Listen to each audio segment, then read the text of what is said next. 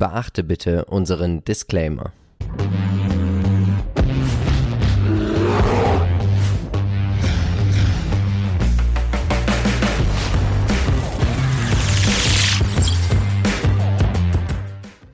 Hallo und herzlich willkommen zu einer neuen Folge des Aktienchecks. Wir sind Philipp und Marcel von Modern Value Investing. Und natürlich werden wir auch heute wie immer versuchen, dich mit aktiven Investmentideen dabei zu unterstützen, mehr Rendite zu erwirtschaften. Wenn auch du keine Investmentidee mehr verpassen möchtest, abonniere unseren Kanal, aktiviere die Glocke und unterstütze uns auch sehr gern mit einer YouTube-Kanalmitgliedschaft. Marcel, unsere Community hat bei Facebook natürlich wie immer hervorragend abgestimmt. Ja. Wir haben heute fünf richtig, richtig große Dickschiffe im Aktiencheck. Über welche fünf Unternehmen sprechen wir denn heute? Heute soll es um McDonalds gehen, dann kriege ich gleich Appetit.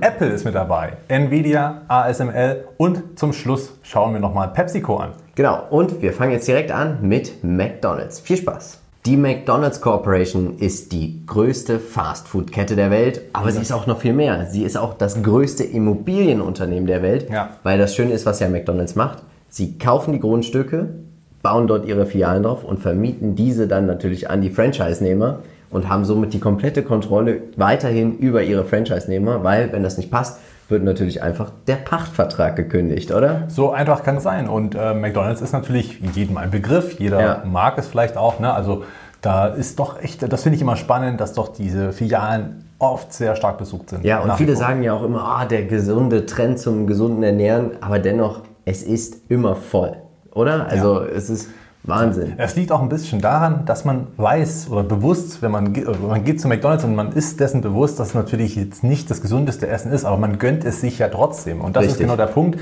Deswegen glaube ich, ist der, der, der gesunde äh, Trend jetzt nicht unbedingt gegenläufig zu McDonalds umsetzen. Ja, das stimmt. Schauen wir uns an, was sind die aktuellen News? Und ich habe keine wirklichen News zu McDonald's gefunden, aber sie haben einen Wettbewerber, Chip Bottle Mexican Grill. Da war ich auch in den USA und da muss ich wirklich sagen, das schmeckt so geil. Ja. Wirklich. Also es ist wirklich gut.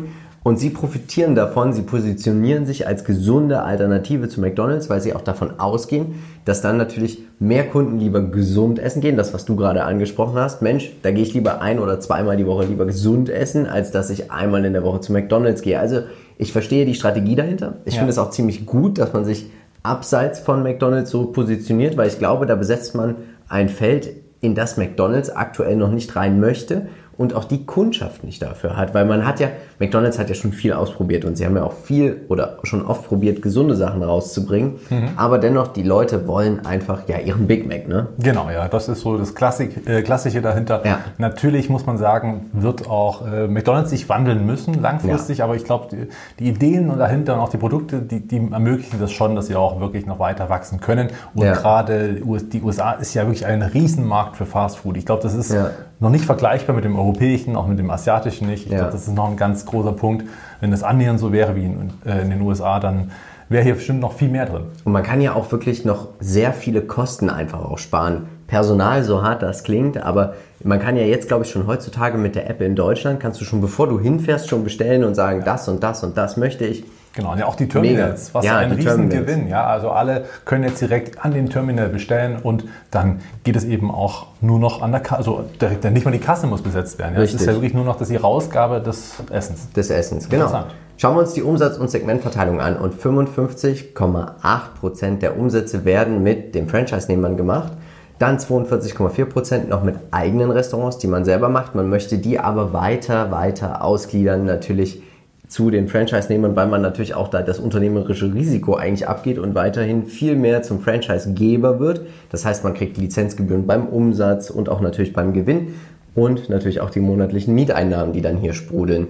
Also ich glaube, diese Zahl ist ja auch von 2020. Es wäre nochmal interessant, einfach auf den nächsten Geschäftsbericht zu warten, wie es denn schon im Jahr 2021 dann aussehen wird. Ja, das Wir sehen International Operated Markets, also alles, was außerhalb den USA ist, steht für fast 50% der Umsätze. Dann haben wir noch 40% USA und International Development and License Market, also wo man nicht direkt rein kann, sondern mit Partnern, wie zum Beispiel der asiatische, der chinesische Raum, da muss man es ja eben über ein Joint Venture machen, steht für 9,4%. Aber auch nicht ohne, ja. Schon fast 10% wieder. Genau, und wir sehen, die Umsätze sind doch auch im Corona-Jahr zurückgegangen, aber man hat viel natürlich auch mit Delivery und auch mit dem Drive auch aufgefangen. Das Genau, muss man ja. natürlich auch ähm, ja, McDonalds einfach bei, also zugestehen. Ja klar, und man konnte ja Kosten senken, weil ja dann auch natürlich nur eine geringe Richtig. Besetzung da sein muss, um eben Ja. den, den McDrive quasi zu besetzen. Genau, und wo andere Restaurants vollständig schließen mussten, musste McDonalds das natürlich nicht. Ist natürlich auch nochmal ein Vorteil, weil natürlich dadurch viel Wettbewerb wegsterben Ja. musste. Wahrscheinlich oder wird Genau. vielleicht auch noch. Der Qualitätsscore, 9 von 15 Punkten. In den letzten 10 Jahren hat das Unternehmen 12,56 Prozent pro Jahr gemacht, ohne die Dividende. Und wir sehen es ja auch hier, die Dividende macht nochmal ordentlich was aus bei 2 Prozent. Und wenn sich das natürlich auch immer so stetig erhöht. Dennoch war ich ein bisschen überrascht. Hätte man 2011 1000 Dollar investiert, wären daraus gerade mal 3130 Dollar geworden. Also war, wir sehen, es gab eine extremst lange Seitwärtsphase von McDonald's. Das- ja, das, das stimmt. also, und wir sehen auch hier, die Umsätze sind rückläufig, die Gewinne steigen. Das liegt natürlich daran, weil man immer mehr und mehr an die Franchise-Nehmer abgibt. Schauen wir uns an den Chart. Was sagst du uns dazu heute? Ja, eingebrochen natürlich im Corona-Crash, das ist ja ganz klar, weil hier natürlich alle auch erstmal Angst hatten, natürlich langfristig zu schließen. Hier waren ja sogar viel höhere Ängste auch im Spiel. Ja. Dann der starke Anstieg, weil man ja auch wieder öffnen konnte und eben nicht dauerhaft geschlossen war. Und das war natürlich positiv. Jetzt hat man sogar die neue Allzeithochs erreicht gehabt, war in einer Konsolidierung, das sieht man hier an der grünen Linie und von der ist man jetzt ausgebrochen frisch. Ich könnte mir vorstellen, dass es trotzdem nochmal einen Rücksetzer gibt auf diese Linie, beziehungsweise auf die Unterstützung, die hier eingezeichnet ist bei 211 Ja. Dollar. Das äh, ist schon noch ein realistisches Szenario. Wer da rein möchte, kann das natürlich dann an dem grünen Viereck auch machen. Okay. Schauen wir uns den Modern Value Investing Score an. 7 von 10. Wir bemängeln das rückläufige Umsatzwachstum. Klar, es gibt mehr Gewinne, aber der Score sagt Umsatzwachstum vorhanden. Genau, die Frage ist halt, wie weit kann das noch vonstatten gehen? Also Genau. ab welchem Punkt ist dann eben das Gewinnwachstum Schluss. nicht mehr da, weil eben keine Umsätze mehr wachsen. Ja?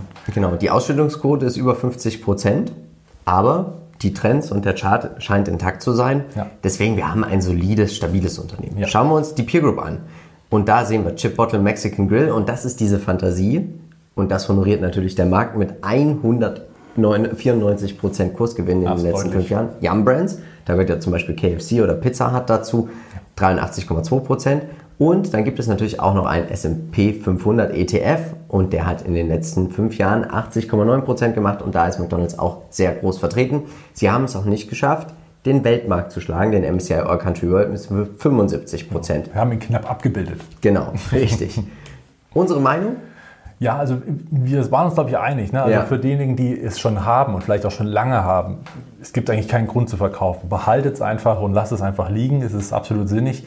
Ähm, kaufen würde mir sagen nicht, einfach aufgrund dessen, dass man als, ich sag mal, jetzt nicht unbedingt beim Umsatz jetzt stark wächst oder überhaupt nicht mehr großartig wächst. Die Frage Ja. ist, wie man sich dann jetzt langfristig aufstellen kann, ob man noch wirklich so viele Marktgewinne oder, oder auch Anteile am Markt gewinnen kann, ist auch fraglich, weil man ja auf der ganzen Welt schon präsent ist. Richtig. Das heißt, hier muss man jetzt aufpassen. Die Einführung von McCafe war damals eine super geile Idee, Mhm. einfach um hier wieder, ich sag mal, noch neue Kunden abzuzielen, die zum Beispiel Starbucks sonst bevorzugt hatten und haben jetzt natürlich Ja. ein viel besseres Netz. Und insofern ist das schon noch eine Idee, aber für uns eigentlich nicht so ein Kauf. Nee, wir haben ein negatives Buchwert. Also wir haben einen negativen Buchwert. Und warum haben wir das? McDonald's hat so viele Aktien selber zurückgekauft, dass sie kein Eigenkapital mehr haben. Das ist an sich nicht schlecht, wenn man starke Cashflows hat. Ich glaube, eine Fantasie, und das würde mich vielleicht doch nochmal zum Einstieg bewegen irgendwann, wenn die Bewertung aber auch nochmal runterkommt, wäre, dass man sagt, was wäre denn, wenn McDonald's sich aufspaltet in Franchise-Unternehmen und in die Immobilienverwaltung.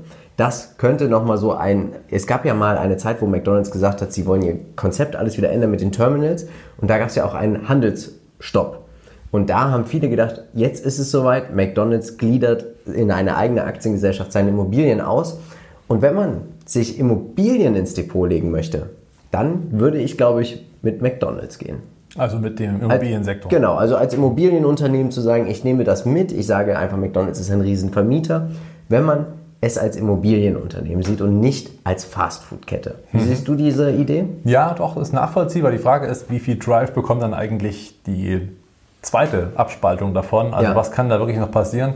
Das ist schwer zu sagen. Ja. Das kommt natürlich dann auch darauf an, welche Produkte man noch anbietet, ob man wirklich grüner wird, ja, ähm, beziehungsweise ob man noch besser, gesünderes Essen anbieten kann und ob das auch angenommen wird. Das ist ja gleich die nächste Frage. Was bringt ein gesunder Burger auf der Karte, wenn es am Ende keiner kauft? Richtig. Und ob man da Gewinne äh, oder neue Kunden gewinnt, ist auch die Frage. Ja. Genau. Diese Woche unser Podcast, worum ging es? Ja, es ging um Dividendentitel. Ja, wir wollten einfach mal wieder die Stabilität ins Depot Back to zurückholen. the roots. Genau, und da schauen wir nochmal rein. Da also gern nochmal mit einschalten. Genau, als nächstes kommen wir zu Apple und du bist investiert. Ja, Ich habe die Produkte, bin aber noch nicht investiert, aber sie sind spezialisiert auf die Entwicklung, Herstellung und Vermarktung von Hardwareprodukten plus Service. Und das für mich persönlich ist Apple kein Tech-Unternehmen, es ist für mich ein Konsumgüterunternehmen. Das ist halt einfach so, wir haben es in der Pandemie auch gesehen, die Leute kaufen sich trotzdem das neue iPhone. Sie sind nicht bereit mehr auf Apple-Produkte zu verzichten und das ist natürlich ein starkes Geschäftsmodell, eine starke Marke und natürlich auch ein starkes Brand, oder? Ja, da gibt es eigentlich fast nichts mehr hinzuzufügen, weil letzten Ja. Endes hast du völlig recht, die Leute verzichten nicht drauf, die kaufen sich das iPhone 12 aktuell und ähm, auch die anderen Produkte steigen und steigen weiter. Die Dienstleistungen sorgen natürlich für mehr Drive und auch hier wieder für mehr Marge.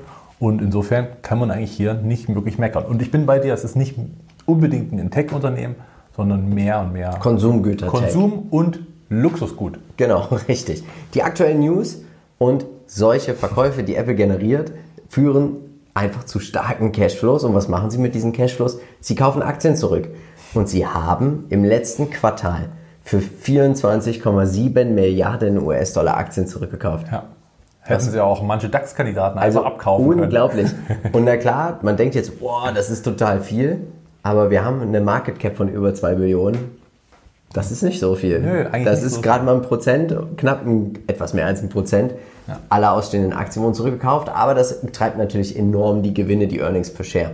Wir sehen, 50% der Umsätze werden noch mit iPhones erzielt. Service Revenue, das ist ja auch das, was man pushen möchte, 19,6%. Wearables, da zählt zum Beispiel auch die Apple Watch dazu, 11%. Der Mac 10,4% und das iPad 8,7%. Also man ist breit diversifiziert, möchte diesen Service-Gedanken natürlich auch noch ein bisschen pushen, aber ich sehe auch sehr viel Fantasie noch bei Accessories, Home und Wearables, weil ich glaube einfach da, stell dir mal vor, du kannst irgendwann mit einer Apple Watch dann auch Diabetes messen und so weiter und so fort. Ich nutze die Uhr ja auch immer zum Laufen und es ist einfach mega, was Apple da schon allein mit ihren Apps schon bietet, wofür andere einfach Geld verlangen. Genau, hier runter fällt natürlich auch der HomePod Mini. Den Ja. großen HomePod haben sie jetzt eingestellt, ja, wegen Nicht-Erfolg, zu teuer im Vergleich zur Konkurrenz. Hat Mhm. Aber ist auch wirklich gut. Finde ich klasse, dass man erkennt, okay, das war jetzt nicht so unser Ding. Nehmen wir vom Markt. Der, der, der HomePod Mini, der bleibt, der gehört ja auch mit dort rein. Dann natürlich die äh, äh, AirPods sind ja. Ja. auch ein großes Thema. Wird häufig verloren, einer fehlt, neue kaufen. Ja, ganz klassisch. Ist auch jetzt in der Preisschiene, wo man viele schon sagen, ja, passt auch irgendwie zu Ostern, zu Nikolaus, zu, äh, zu Weihnachten. Das ist halt so ein klassischer, ja, ein, ein Running-Geschenk, wenn man so möchte. Also ich habe sie schon seit Jahren und sie laufen wie ein Kätzchen. Also es ist unglaublich. Und insofern haben die natürlich hier viele Punkte und du siehst auch, selbst 2020 hat man hier wirklich überall ordentlich zulegen können. Natürlich die iPhones nicht ganz so, war ja aber auch aufgrund der Effekte, dass man das iPhone 12 später bringen musste, Ja. als das erst geplant war. Du bist ja im, also beruflich teilweise auch tätig bei ähm, Mobilfunktelefonen. Ja. Was sagst du denn, ist der Run immer wirklich, wenn ein neues Apple iPhone rauskommt, die Leute sagen ja immer, ach, das wird dieses Mal nichts, sagen auch die Analysten. Aber was kannst du denn da berichten aus der Praxis? Also es ist schon so, dass gerade beim 12er jetzt ähm, extremste Nachfrage war. Also natürlich wird immer relativ wenig geliefert, aus gutem Grund auch, beziehungsweise natürlich auch, weil die ganze Welt auf einmal äh, beliefert wird. Und ähm, jetzt hat man natürlich ja sonst auch schon immer so in den ersten Wochen natürlich so eine gewisse Nachfrage gehabt, auch immer wieder ist dieses Modell da, ist dieses Modell da. Und diesmal war es aber so, dass es wirklich sehr, sehr häufig war. Und äh, auch bei schlechten Tagen oder schlecht besuchten Tagen ist es eben so, dass sie wirklich größtenteils iPhone Märkte. rausgeht mittlerweile. Wahnsinn. Das ist heftig. Und man muss ja noch eins sagen, äh, was die Marge betrifft, ist natürlich riesig und natürlich für den Kunden nicht so wahnsinnig toll, aber man kann es halt gut verkaufen, dass man jetzt natürlich auch einfach diesen äh, Stecker, das Netzteil weglässt Ja. und dann natürlich auch die Kopfhörer weglässt, weil man natürlich davon ausgeht, ja, wenn man am Ende eh die AirPods holt, Ich habe es nicht vermisst. die meisten meinem. vermissen es nicht, das ist Ja. auch so. Und es wird auch keiner sich entscheiden gegen Apple, oder von, von der großen Masse sage ich jetzt mal, es gibt immer vereinzelte, aber es wird keiner sagen, nee, jetzt kaufe ich kein Apple mehr, Ja. weil das jetzt nicht drin ist. Das stimmt. Ja. Das ist eben auch nicht der Fall. Kommen wir zum Trader Fox Qualitätsscore 13 von 15 Punkten. Was bemängelt wird, ist das Umsatzwachstum und die Finanzverschuldung, weil die steigt natürlich aktuell. Sie wollen ja cash neutral werden, also das heißt, sie wollen ungefähr 50% Eigen- und Fremdkapital in der Bilanz haben, aber die Durchschnittsperformance der letzten 10 Jahre 25,47%. Ja. Und du wärst schon fast Millionär. Hättest du im Jahr 1980 1000 Dollar investiert. Das ist Wahnsinn. Also unglaublich. Und schau dir auch mal die Gap schon an mit den Dividenden. Das wollte ich gerade sagen. Ja, also hier ist es extremst auffällig, wenn man die Ja. Dividende relativ, oder wenn man relativ lang investiert ist, hat man wirklich einen richtig großen Zinseszinseffekt aufgrund der Ja. Dividende. Und das muss ich ehrlich gesagt auch schon sagen, ich bin seit 2017 investiert und kriege ja auch dann quartalsmäßig die Zahlungen mit Ja. und äh, bereinigt um die, äh, natürlich um den Wechselkurs, der ja auch äh, in Euro dann immer eine Rolle spielt, sieht man schon, wie stark die Dividende steigt. Ja, Unglaublich. das macht Spaß. Schauen wir uns den Chart an. Was sagst du uns heute? Ja, der Chart nach einer, ich sag mal, guten Konsolidierung hat man jetzt so, so ein bisschen Tasse mit Henkel, wenn man das so äh, mit einstufen würde wollen. Ne? Man ist wieder auf das alte Hoch, ist dann davon wieder ein Stück runtergekommen, jetzt natürlich auch im Rahmen des, des Rücksetzers insgesamt der Schwäche am Markt. Aber jetzt hier an dieser roten Linie, das ist die Unterstützung, die sehr, sehr zuverlässig hält offensichtlich und von dort aus kann es so langsam wieder in Richtung 120, 30, 40 gehen und oder 130, 140 Dollar und das ist äh, sehr wahrscheinlich. Ja? Gerade auch an den gleitenden Durchschnitten. Vorher ist man eben weit, weit weggelaufen. Da kommt Ja. der Kurs immer wieder zurück. Das ist ganz, ganz normal und insofern ist hier eigentlich alles auf grün. Ja, man darf auch nicht vergessen, sie kaufen halt wirklich hier fast jeden Tag auch selber Aktien. Also damit stabilisieren sie natürlich auch den Kurs. Das schon, ja. Unser Score 10 von 10 Punkten. Wir haben hier nichts auszusetzen. Es ist ein solides Unternehmen. ja. Das Umsatzwachstum wächst ja wieder. Deswegen Ja. habe ich hier die äh, 1 auch mit reingegeben. Schauen wir uns die Peer Group an. Ich habe mitgebracht Samsung, Xiaomi und sie sind zu 22% im Vanguard Information Technology ETF vertreten und alle Unternehmen bis auf Xiaomi haben hier wirklich Tempo gemacht über die letzten Jahre. Und ich finde auch diese Idee, Apple vielleicht mit anderen Unternehmen zu spielen über diesen ETF gar nicht so uninteressant. Aber 332% in fünf Jahren spricht natürlich auch für Apple. Da guckt der MSCI All Country World her. Aber der MSCI All Country World muss sich natürlich auch bei Apple bedanken, weil sie haben natürlich eine hohe Gewichtung in diesem All Country World. Schauen wir uns an, unsere Meinung Buy and Hold and Forget Forever. Jim Cramer sagt ja auch immer Hold it, don't trade it, also wirklich kaufen, liegen lassen. Es ist geeignet für Buy and Hold Anleger und Dividendenwachstum. Trader haben wir gar nicht so mit reingenommen, weil wir einfach sagen Buy and Hold and Forget Forever. Genau. Selbst auf diesem Niveau, aber wenn man sich das anschaut und überlegt, es ist vielleicht doch ein schnell wachsender Konsumgüterriese, könnte die Bewertung gar nicht zu teuer sein. Nein, sehe ich auch so, einfach weil man hier auch immer noch viele, viele oder viel Fantasie haben kann, mit natürlich auch mit dem Apple One, das Ja. Paket, was mehrere Sachen umfasst. Das sind ja alles so Sachen, die sind ja im 2020er Jahr noch gar nicht erfasst, weil Ja. die dort noch gar nicht die Rolle spielen. Also wir werden erst am Ende dieses Jahres erkennen, ob diese Services noch viel mehr Nachfrage bekommen oder eben nicht. Und ich bin da eigentlich sehr, sehr optimistisch und die nächsten Quartalzahlen werden natürlich ja schon einen Vorgeschmack liefern. Genau.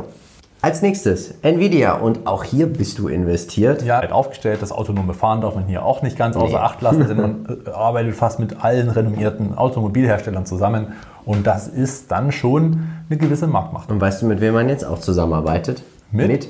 Nintendo. Nintendo stellt in seinen Konsolen auf Nvidia-Chips um.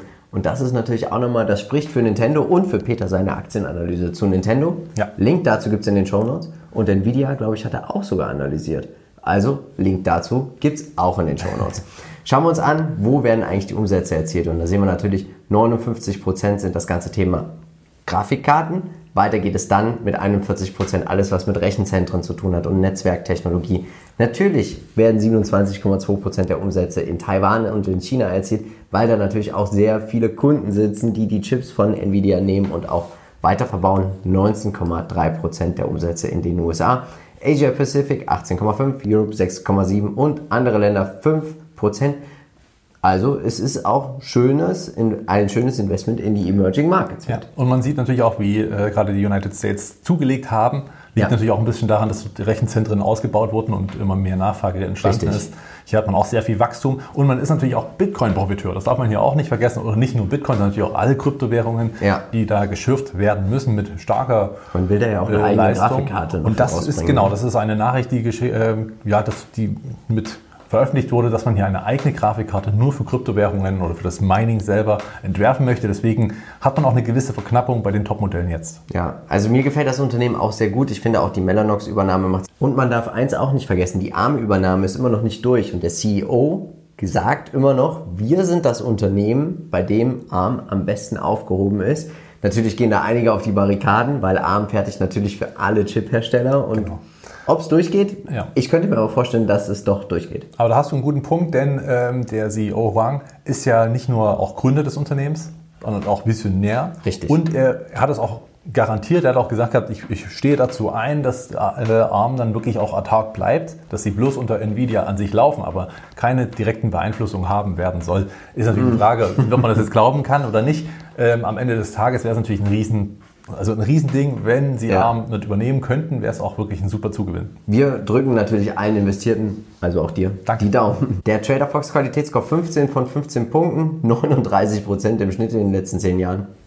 Kann man da noch was sagen? Nein. Nein, es, es spricht für sich selber und man muss sagen, dass man seit 2016 Ja. einfach angefangen hat, richtig Gas zu geben. Also unglaublich. 1999 1000 Dollar investiert, wären daraus auch schon 310.000 Dollar geworden. Was sagst du uns heute zum Chart? Ja, man sieht es hier ganz deutlich, während viele, viele Tech-Aktien insbesondere nach unten gefallen sind, also sprich immer wieder mal so eine recht große Konsolidierung hinter sich hatten, haben wir hier bei Nvidia mehr oder weniger eine Seitwärtsphase. Aber nicht nur eine Seitwärtsphase, sondern wirklich eine sehr, sehr stabile und engmaschige. Also es ist kaum volatil, hier und da ein Ausreißer, aber im Prinzip bleibt man dieser Linie weiterhin treu. Und ähm, ja, es wird spannend, wann der Ausbruch kommt. Einmal war er schon dabei. Ja. Und ähm, ja, ging dann nochmal abwärts aufgrund naja, gerade äh, des Tech-Rücksetzers, hat natürlich auch hier Spuren hinterlassen. Aber als man unten drunter war, unter den gleitenden Durchschnitten, ging es auch gleich wieder nach oben. Okay. Schauen wir uns den Modern Value Investing Score an. 10 von 10 Punkten. Tolles Unternehmen, tolle Qualität haben wir auch gerade am Score. Und wir haben jetzt einfach auch, vielleicht ist das auch so ein schöner Einstiegsmoment für potenzielle Investoren, jetzt in so einer Seitwärtsphase mit dabei zu sein. Genau. AMD hat es geschafft, als direkter Konkurrent Nvidia nochmal deutlich outzuperformen die letzten fünf Jahre. Sie sind vertreten mit 7,91% im Banek Vectors Video Gaming und Esports ETF. Der hat 87,5% gemacht. Der MSCI All Country World steht auch hier heute weit, weit weg. Im Gegensatz zu Nvidia und AMD. Ich glaube aber, man könnte beide Unternehmen sich ins Depot holen. Ja, da bin ich nicht bei dir. Ähm, das kann man auf jeden Fall sagen. Insgesamt wird der Markt weiter wachsen. Beide Ja. haben genug Platz, um Richtig. ich sag mal, sich nicht unbedingt im Weg zu stehen. Natürlich nimmt man hier und da mal Kunden so hin und her. Intel könnte man hier noch mit hinzufügen Ja. und hätte dann vielleicht ein nicht so starkes, stabiles Beispiel. Muss man jetzt einfach mal noch mit erwähnen. Auch nicht schlecht, keine Frage, aber nicht ganz so stark. Und AMD und Nvidia werden ja beide sehr, sehr stark geführt. Ja. also da jeweils Lisa sehr, sehr stark. bei AMD. Genau. Also wirklich zwei gute CEOs. Unsere Meinung? Buy and Hold. Ja, Nvidia Ja. mache ich auch nicht anders, würde ich jetzt auch nicht mehr anders machen. Und wie du schon richtig gesagt hast, so eine Seitwärtsphase ist immer eine gute Zeit, um hineinzuwachsen in eine Bewertung. Ja. Und wenn dort der Ausbruch kommt, ist eigentlich auch immer ein Kaufpunkt da. Ja, also Anlegertyp Buy and Hold, Trader, Dividenden, Wachstum und High Growth. Die Bewertung, ich glaube, Nvidia darf man nicht nach klassischen fundamentalen Daten bewerten. Da ist die Fantasie im Kurs und wenn ich sage, ich gehe die Fantasie, die Vision mit, dann ja, sollte man den Abzug drücken. Vielleicht die Vision noch vielleicht mal angesprochen. Man hat natürlich alleine das autonome Fahren, wenn das gelingen sollte und dann Ja. wirklich, äh, ich meine, man fährt ja mittlerweile schon mit Autos, äh, die ja wirklich extremst viel, Ja. also man hat mal gesagt, innerhalb von, äh, ich glaube, einem Kilometer sechs Terabyte an Informationen, die äh, verarbeitet werden müssen. Das ist natürlich eine wahnsinnige Rechenleistung, die hier Ja. auch Nvidia abbilden kann. Und wenn das sich durchsetzt und alle Autos mit dieser Technologie fahren, Gute Nacht. Als nächstes schauen wir uns ASML an. Sie sind ein Evergreener bei uns in unserem Aktiencheck und sie sind einer der weltweit führenden Hersteller von Lithografieanlagen für die Halbleiterindustrie. Kurz übersetzt, sie sind der Schaufelhersteller. Die Langversion gibt es in den Shownotes zu Peter seiner Analyse und sie sind wirklich der klassische Schaufelhersteller für die Halbleiterindustrie. Sie profitieren von allen Chipherstellern, auch Chipdesignern. Sie greifen auf die Technologie von ASML aus Holland zurück. Also wir haben ja auch mal einen europäischen Champion. Gott sei Dank. Und das ist auch das, was eigentlich immer die Nachrichten schreiben. Man kommt als Langfristinvestor, kommst du nicht an ASML drumherum. Wir sehen jetzt hier im Geschäftsbericht sämtliche Produkte, die sie anbieten. Die kennen wir nicht. Also ein bisschen so ultraviolett vielleicht noch, aber der Rest sagt mir nichts. Ich weiß nicht, wie es bei dir aussieht. Ja, das sind halt alles Bestandteile der Chips letzten Endes, die dann auch Ja. irgendwo geliefert werden und da sind sie natürlich auch nicht so schnell zu ersetzen. Genau, und da sehen wir natürlich dann auch wieder Umsatz hier Region. Taiwan, wer sitzt zum Beispiel in Taiwan als großer Ja, man Hersteller? hat Taiwan Semiconductor, ganz klassisch und natürlich auch Foxconn. Genau, Südkorea, China, USA, Japan. Also es sind wirklich alle großen Chip-Nationen der Welt. Südkorea hat man die Exynos-Prozessoren von Samsung, die natürlich Ja. auch permanent einkaufen für Handys und so weiter. Also das ist schon sehr, sehr stabiles Ja. äh, Unternehmen auch. Ja. Richtig. Schauen wir uns an. Der Trader Fox Qualitätsscore 14 von 15 Punkten. Das KUV wird bemängelt, das kann ich auch nachvollziehen, weil das ist extrem hoch. Ja. Und wir haben aber dennoch eine Performance von fast 30 Prozent in den letzten 10 Jahren. 1995 1000 Dollar investiert, dann wären daraus geworden 231.000 Dollar. Und ich bin gespannt, wenn wir in 30 Jahren hier immer noch sitzen und den Aktiencheck und den Podcast und den Depot-Rückblick-Podcast machen, ob wir dann auch solche Unternehmen im Depot haben.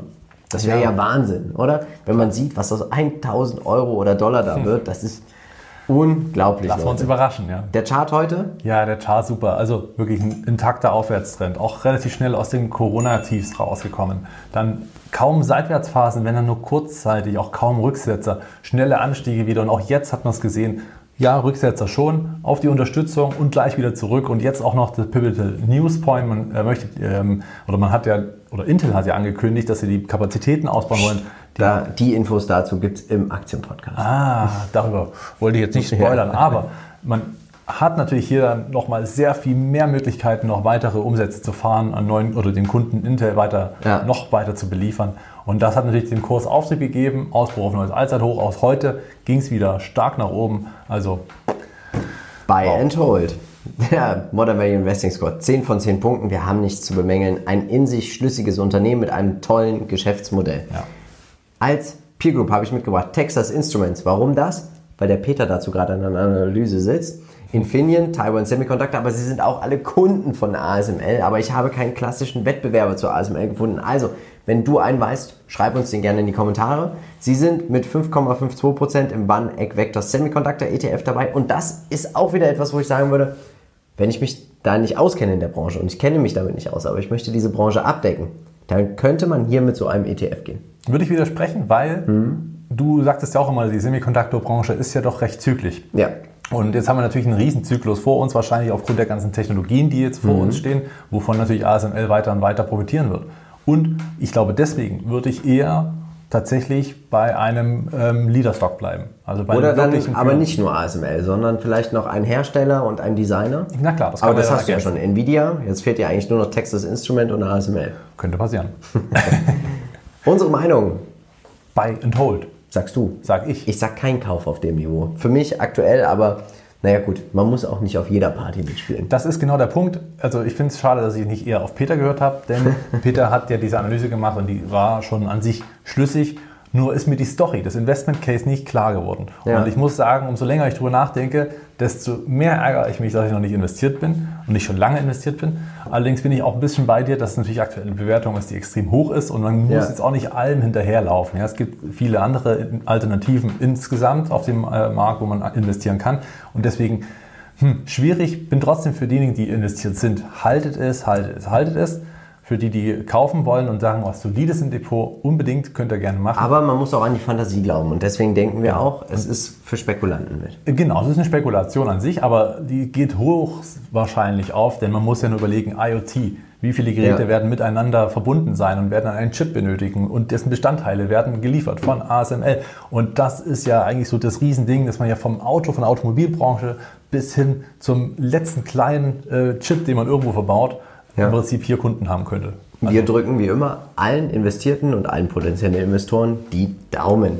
Jetzt schauen wir uns PepsiCo an. Dein Liebling. Ja, also Liebling nicht. Ich bin immer mal investiert, weil sie kommen immer so schön runter vom KGV. Und jeder, der hier investieren möchte, dem kann ich immer nur sagen, schaut euch das KGV an, setzt es ins Verhältnis zum historischen Median. Pepsi ist ein Gigant, sie wachsen, sie wachsen gut, sie wachsen solide auf dem Niveau, wo sie sind. Sie steigern die Dividenden, sie kommen mit ihren Schulden gut klar. Aber man muss nicht bei einem 30er KGV bei Pepsi einsteigen, weil es kommt immer wieder runter. Und wenn das zwei Jahre dauert, dann ist das halt so. In den zwei Jahren findet man trotzdem jedes Mal ein Unternehmen, ein neues, was man doch vielleicht spannend findet.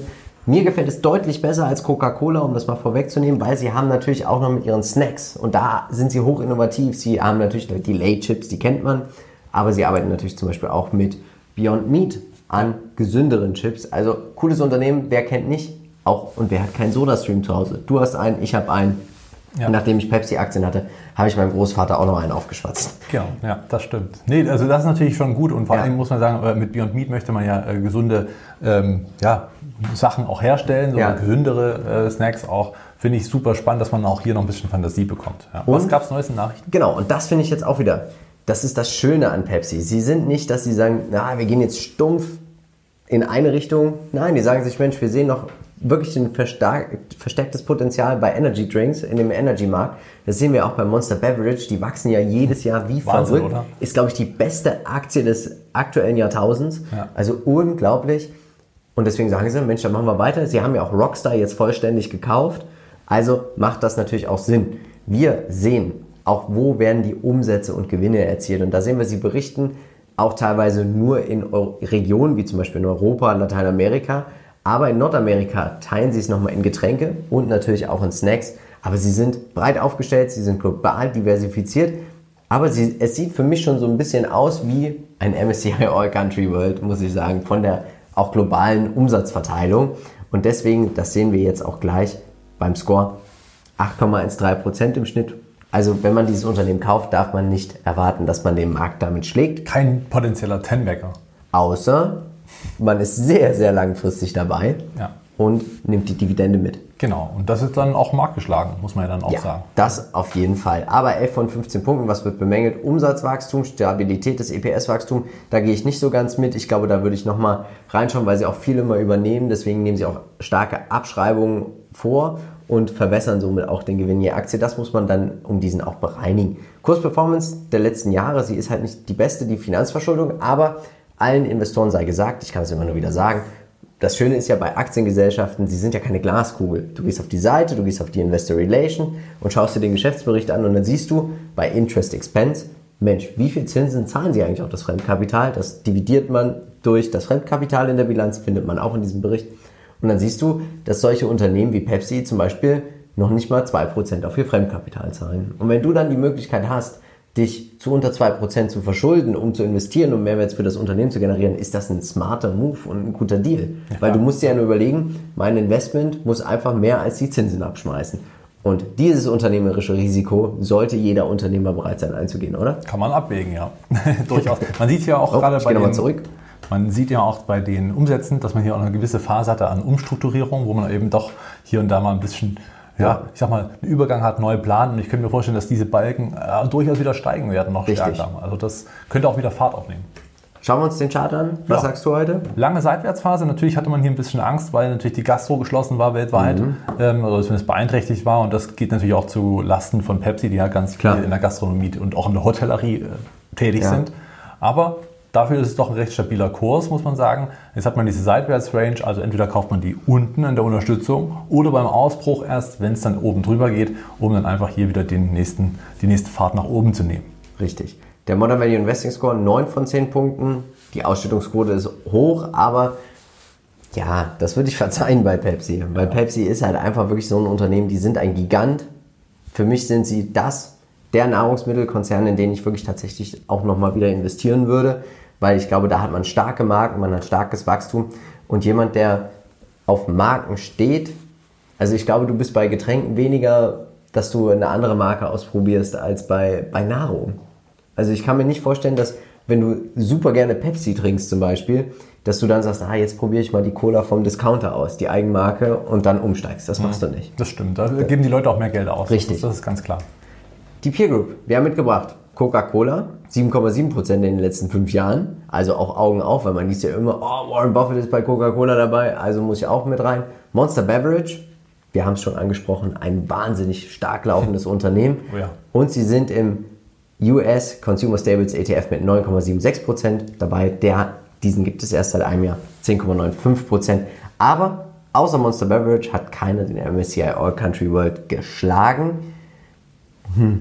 Ja. Und ob man das will, das ist natürlich dann hier auch wieder die Frage. Und deswegen bin ich halt auch immer, dass ich sage, ich steige so bei einer Unterbewertung ein, 90% vom historischen KGV, das nimmst du mit bis 120 und dann kannst du da auch wieder rausgehen, weil es, es kommt wieder runter. Zur Das- Verteidigung muss man ja sagen, es ist ja PepsiCo bildet ja im Depot jetzt nicht unbedingt den offensiven Part ab, Nee. sondern eher so die Defensive, dass, die, dass sie den Rückschlag quasi Ja. mindert für den Fall, dass es mal runtergeht und deswegen ist es schon nachvollziehbar. Du sagst ja, man kann das, also eigentlich tradest du ja, wenn du sagst KGV Ja. raus, wieder rein.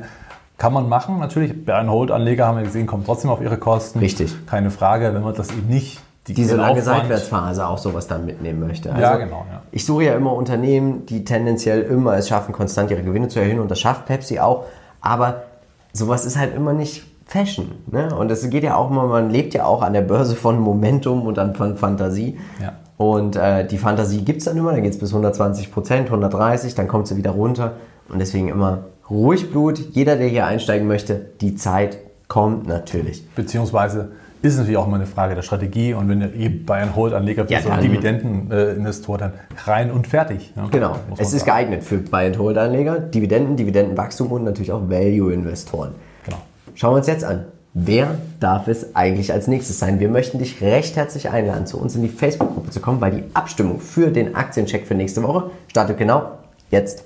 Und Marcel, jetzt gibt es natürlich wie immer Die Investmentidee. 10.000 Euro bei der 10.000 Euro Investmentidee. Und ich bin schon gespannt, wie du heute investiert hast. Als allererstes McDonalds. Ich bin zwar gerne mal Kunde, aber irgendwie, Ah, ich bin viel zu häufig dort Kunde. Ja. Deswegen, vielleicht muss man doch irgendwann mal eine, eine damit man sich gut fühlt. ja, oh, hier, Oh, Mensch, wieder was für mich getan. Apple, dreieinhalbtausend Euro, Ja. du würdest richtig Ich übergewichten. möchte auch authentisch sein, deswegen ähm, Hm. ist das hier natürlich auch passend zu meinem privaten äh, Oh. Investment. Ja. Okay, 1000 Euro von mir gibt's heute für Apple. Nvidia, auch wieder bei mir 1000, du bist wieder hier volle Granate, aber hätte sich ja auch gelohnt in den letzten fünf Jahren. Genau. Unglaublich. Ich kenne ja jemand, der war bei 12 Dollar drin, hat dann leider im Corona-Tief verkauft. Egal, machen wir weiter. ASML, 0 Euro ist für mich zu teuer bewertet. Du würdest jetzt trotzdem einsteigen auf langfristiger Basis, richtig? Exakt, genau. Das wäre genau der Punkt. Also ich würde jetzt nicht hoffen, dass das in den nächsten Wochen jetzt hier extrem, also wenn aus den 2000 mal 1500 werden, liegt es einfach daran, dass der Kurs überbewertet war und äh, letzten Endes auch das, dem, das Momentum dabei war und ein Rückschlag natürlich immer passieren kann. Richtig. PepsiCo, 3000 von mir gibt's. Da tauschen wir einfach. Und du ein Tausender bist auch mit dabei. Also gibt es heute noch ein paar Chips. MSCI All Country World, der Rest bei mir 5000 und du bist heute 0. Sportlich, sportlich. Ja, Ich bin ja trotzdem jetzt noch mehr mit Apple über den MSCI All Country World investiert. das stimmt. Ähm, aber macht natürlich auch schon Sinn und das ist immer das Schöne, was wir euch bieten möchten. Marcells Ansicht, meine Ansicht. Wir könnten nicht unterschiedlicher anlegen, aber nächste Woche Depot-Rückblick. Wir haben gekauft und es war das, also ich, du bist, bist du auch mit eingestiegen? Nein.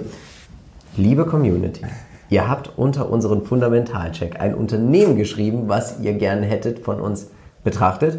Das haben wir gemacht und ich bin tatsächlich investiert.